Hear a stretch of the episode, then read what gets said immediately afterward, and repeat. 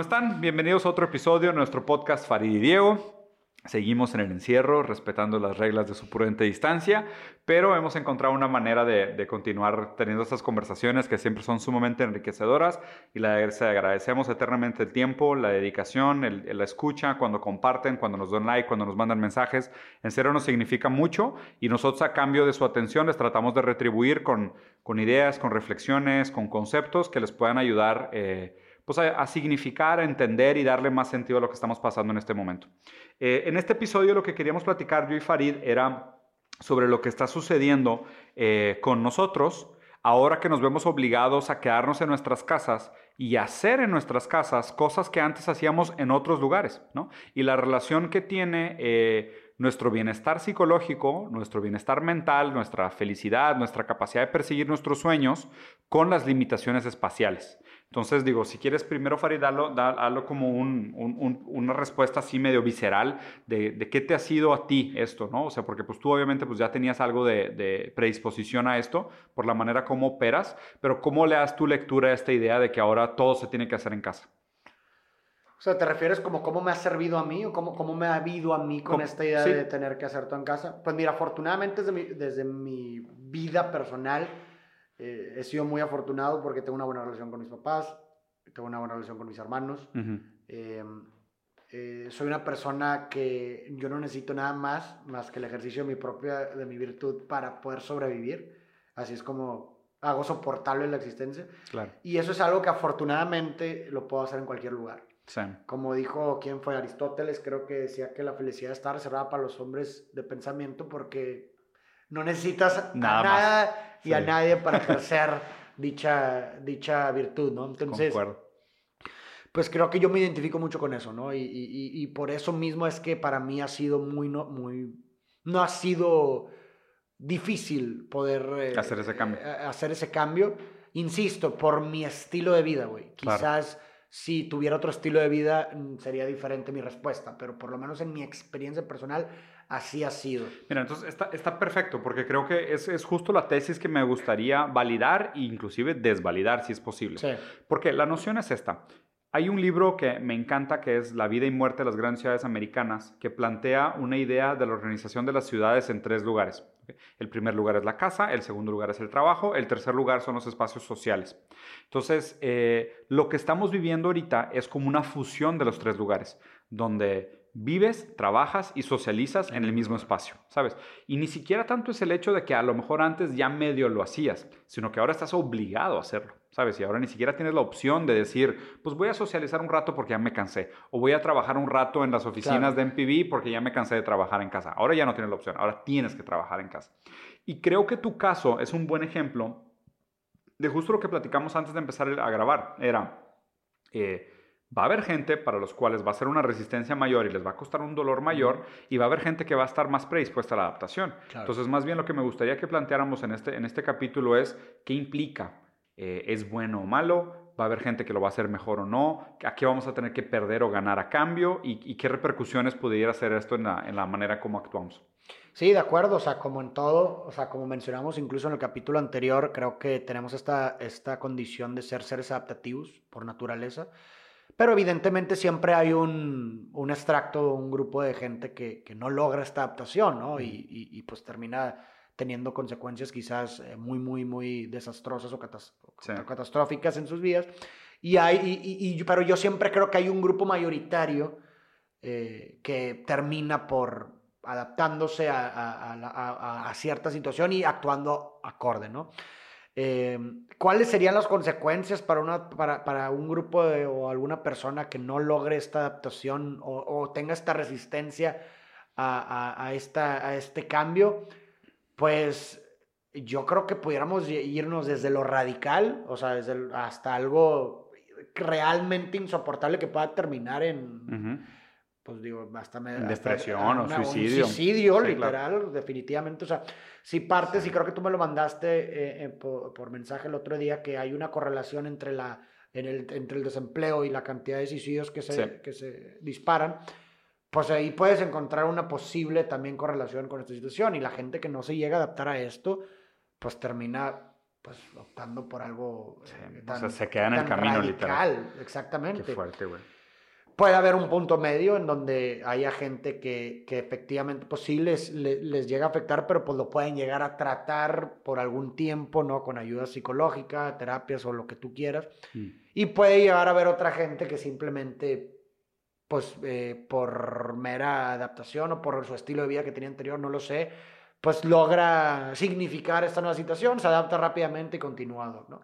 No sé, eso es lo que rápidamente se me viene a la mente, no sé qué tú qué piensas. Sí, creo que, creo que sí va por ahí. La verdad es que, o sea, como siempre, pues el, el ser humano se acaba adaptando, ¿no? No, no, no, no será que estoy siendo yo demasiado alarmista, pero con cada gran cambio de la humanidad, o sea, inclusive cuando se creó el Internet, la gente decía, no, esto es el fin de la historia y, ¿sabes qué va a ser de nosotros con esta digitalización? Y pues el ser humano se adapta, o sea, las cosas progresan. Eso no quita que existan repercusiones. Claro, o sea, siempre y yo, haber y, y, yo creo que cae más en un tema como de quiebres generacionales. Entonces me pregunto si, si realmente los años que vinimos antes de la pandemia, eh, los centennials ya venían mucho más adaptados y mucho más listos para este, para este reto. Para esta situación, claro. de pues, hecho, pues sí. Pues para ellos tener un celular en mano, y muchas veces todo lo que necesitan. Exactamente. O sea, un celular y comida y ahí tienes todo, porque tienes entretenimiento, tienes socialización, tienes conocimiento, tienes placer, tienes todo. O sea, tienes todo literal en la palma de tu mano. Mientras tengas batería en internet, todo está bien, no te hace falta nada más.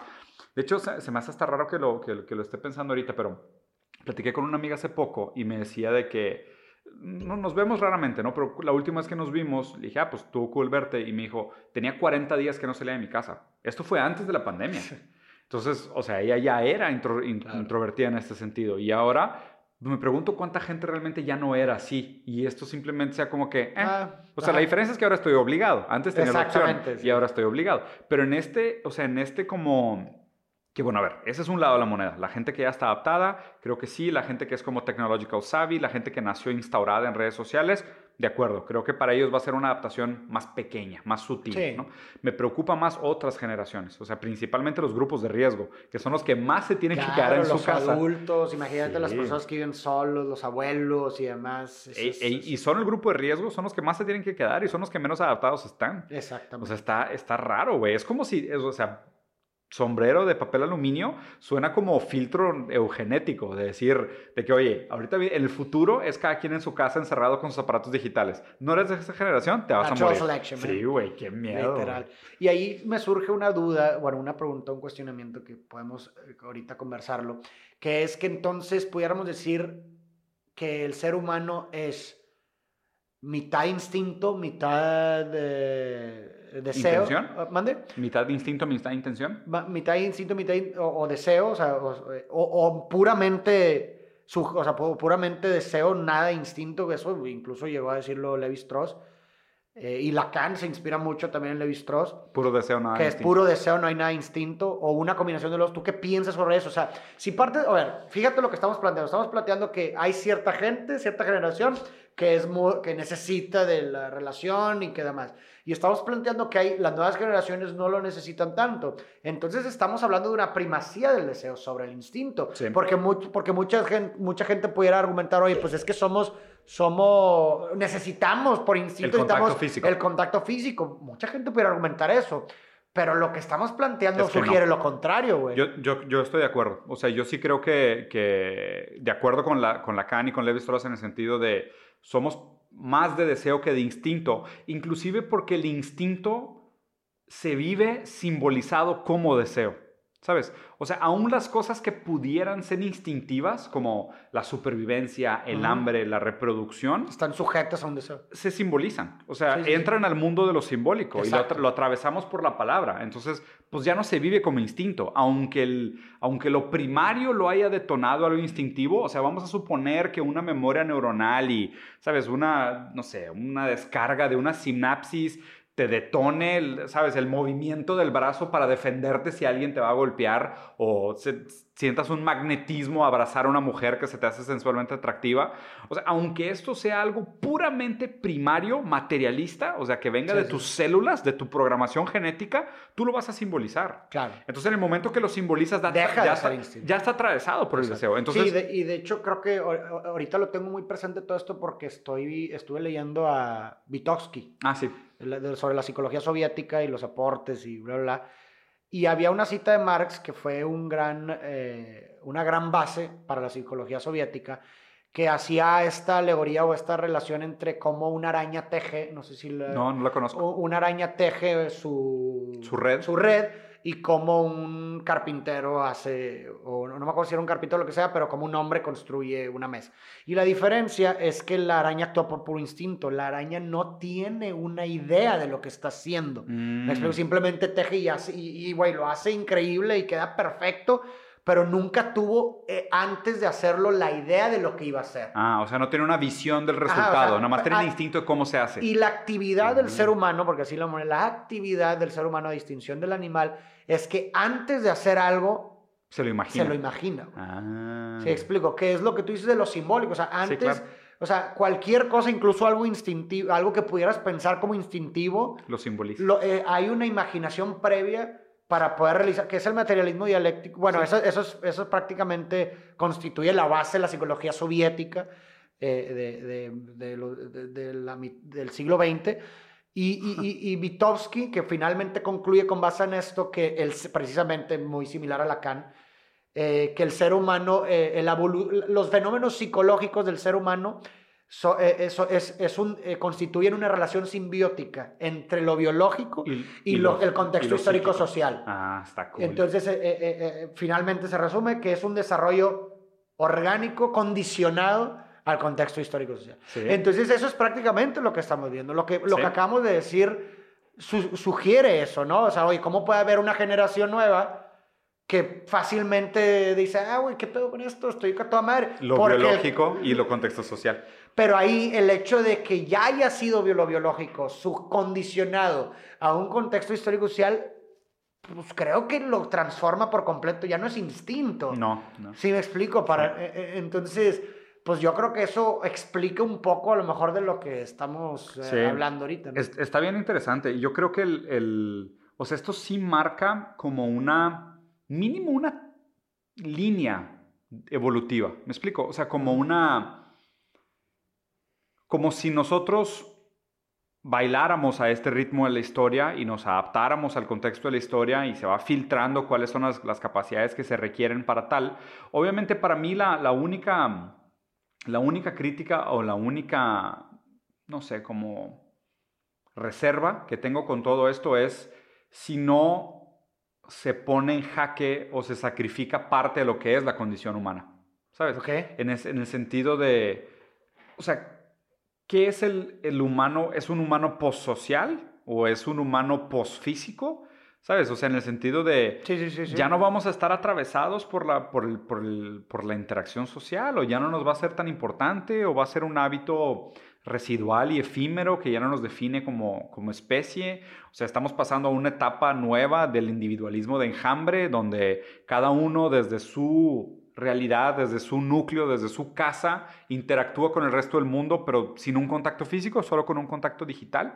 ¿Y cuáles son las implicaciones de esto? Porque, pues, obviamente, y como todos los grandes cambios de los periodos históricos, es, es un parteaguas. De, Hay gente que se queda atrás porque no se pudo adaptar, y los que mejores se adaptaron, muy Darwin, es, pues, son los que mejor tienen posibilidades de, de, darle continuidad a las cosas, ¿no? Pues yo creo que esa, esa sería una de las preguntas importantes de, de la modernidad, ¿no? O sea, creo que está, eh, eh, y, que, y que pues realmente está sujeta a pura teoría, finalmente a pura visión de, oye, pues si, si, si, si, realmente pudiéramos adaptarnos a una vida meramente digital, sin, sin contacto físico, o, o, o, no. ¿Qué, sabes qué me detona todo este pensamiento? He estado leyendo a Tolkien últimamente. Eh, Tolkien era un escritor, y se nota mucho en su obra, que tenía muy clavada esta visión de la retrotopía. O sea, como Tolkien, inclusive, o sea, si han leído Señor de los Anillos, si se fijan, la gloria de Middle Earth ya había pasado. O sea, siempre te decían, esta ciudad era grande, pero no es tan grande como aquella ciudad que fue destruida hace mil años. De que ese dragón era grande, pero no es tan grande como aquel dragón de hace 500 años. Esta guerra fue grande, pero no fue tan grande como... O sea, siempre decía que el pasado había sido mejor, ¿ok? Y obviamente, pues digo, históricamente la vida de Tolkien, pues él cuando tenía sus cuatro amigos con los que escribían en este club en, Londres, eh, pues tuvieron el trauma de la guerra, o sea, como que querían regresar a una época más simple, preguerra, ¿ok? Y obviamente, pues eso lo que hace, en mi, en mi entendimiento, es cuestionar cuál es la visión de humanidad que tenemos. O sea, ¿cuál es el punto de la evolución tecnológica? O sea, ¿para qué necesitamos más tecnología?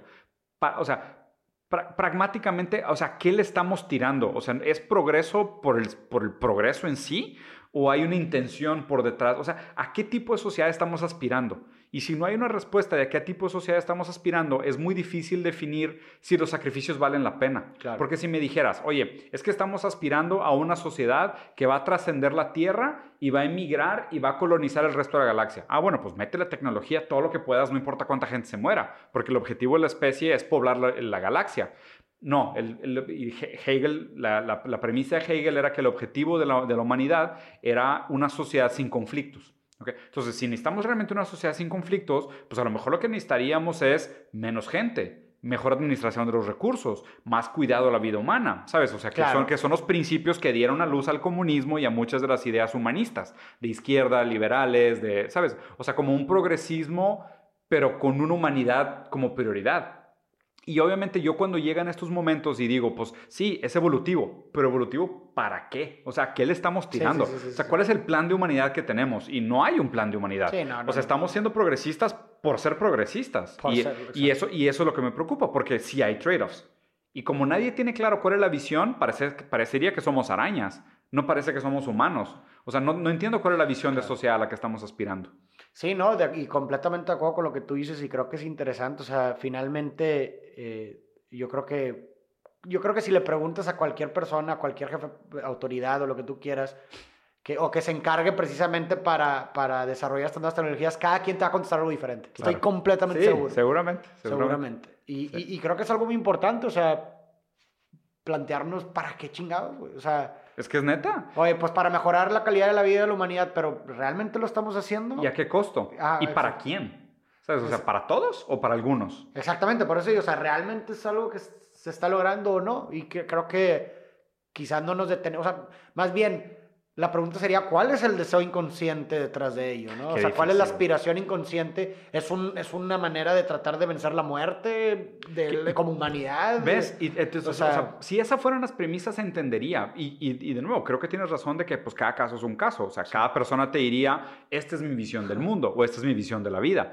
El problema es de que todos estamos atrapados más o menos en una misma cultura que ahorita es muy global, que es esta hipercultura, en un modelo económico que es más o menos el mismo para todos, el modelos políticos que son muy similares, sobre todo para los privilegiados, pero no tenemos una noción de a qué utopía le estamos tirando, aunque fuera una brújula, ¿sabes? Aunque pudieras decir, ah, sí, estoy de acuerdo en una sociedad de menos conflictos, pero realmente para mí es más importante la comodidad, aunque existan algo de conflictos. Bueno, pues hay un consenso, ¿sabes? Pero no, no creo que exista tal cual. invariablemente nos estamos dejando llevar. En ese sentido nos comportamos mucho más como arañas.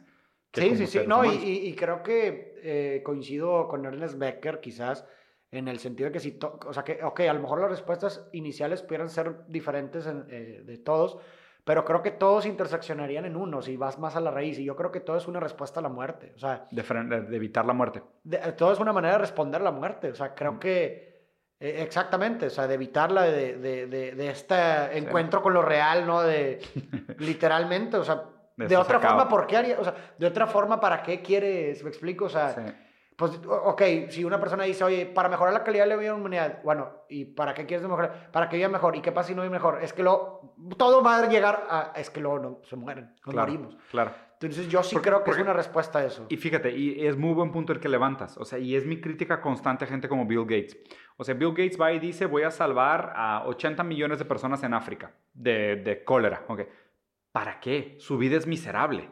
O sea, ¿los vas a salvar y los vas a dejar en miseria, en pobreza extrema? O sea, ¿para eso los estás salvando? Nada más estás perpetuando su sufrimiento. O sea, y eso es el tipo de cosas que es muy difícil hacer consenso de el, el porqué de las cosas. Y ahí es donde pues regresamos a la pregunta original. O sea, ¿es lo correcto? que la gente empiece a fusionar su espacio de trabajo con su espacio familiar y su espacio de, de, del hacer por un tema de productividad. Ese es el objetivo de la humanidad, ser lo más productivos posible, porque pues parece que a eso estamos respondiendo. O sea, ahorita muchas de las decisiones que se están tomando a nivel ideológico, a nivel política, a nivel economía, es puramente por productividad. O sea, parece ser que el objetivo de la especie es producir. Sí, exactamente. Ah, y volvemos a la pregunta, ¿para qué? a mí nadie me preguntó, güey, ¿sabes? O sea, yo, ¿Para qué, el objetivo en mi vida no es ser productivo. O sea, de hecho, o sea, si, si, si, y si alguien dijera, no, es que sí, porque pues así alimentamos a todos y así tenemos mejor vida a todos. ¿Y el arte? O sea, el arte es la antítesis de la productividad. O sea, el arte es fruto del aburrimiento, fruto de la pausa, fruto del, del, descanso, fruto de la, del, del, pensamiento, de la introspección, del análisis, de la crítica, de la contemplación. O sea, el arte es completamente antagonista a la productividad. Entonces, en ese sentido, pues, o sea, si es, o sea, si la gente es real en el sentido de que buscamos una sociedad súper productiva, donde la prioridad es la productividad, pues estamos hablando también de un mundo sin arte. Entonces, es una, una sociedad puramente utilitaria, sin sentido. Y ahí, pues, es de que no, no, gracias. Yo, o sea, yo por lo menos no quiero, güey. Entonces, o sea, no, no sé qué tanto la gente se haga estas preguntas, pero pues qué complicado. Sí, pues creo que son preguntas que finalmente surgen por la situación en la que vivimos y que, son y, que es preciso hacernos, ¿no? sí. Y creo que finalmente también se puede, eh, todo este tipo de cosas se adaptan también a lo, a lo individual, ¿no? O sea, creo que, eh, creo que puedo eh, encontrar una, una relación rápida con algo individual que es, muchas veces se nos olvida para qué chingados estamos haciendo lo que hacemos, güey. Claro.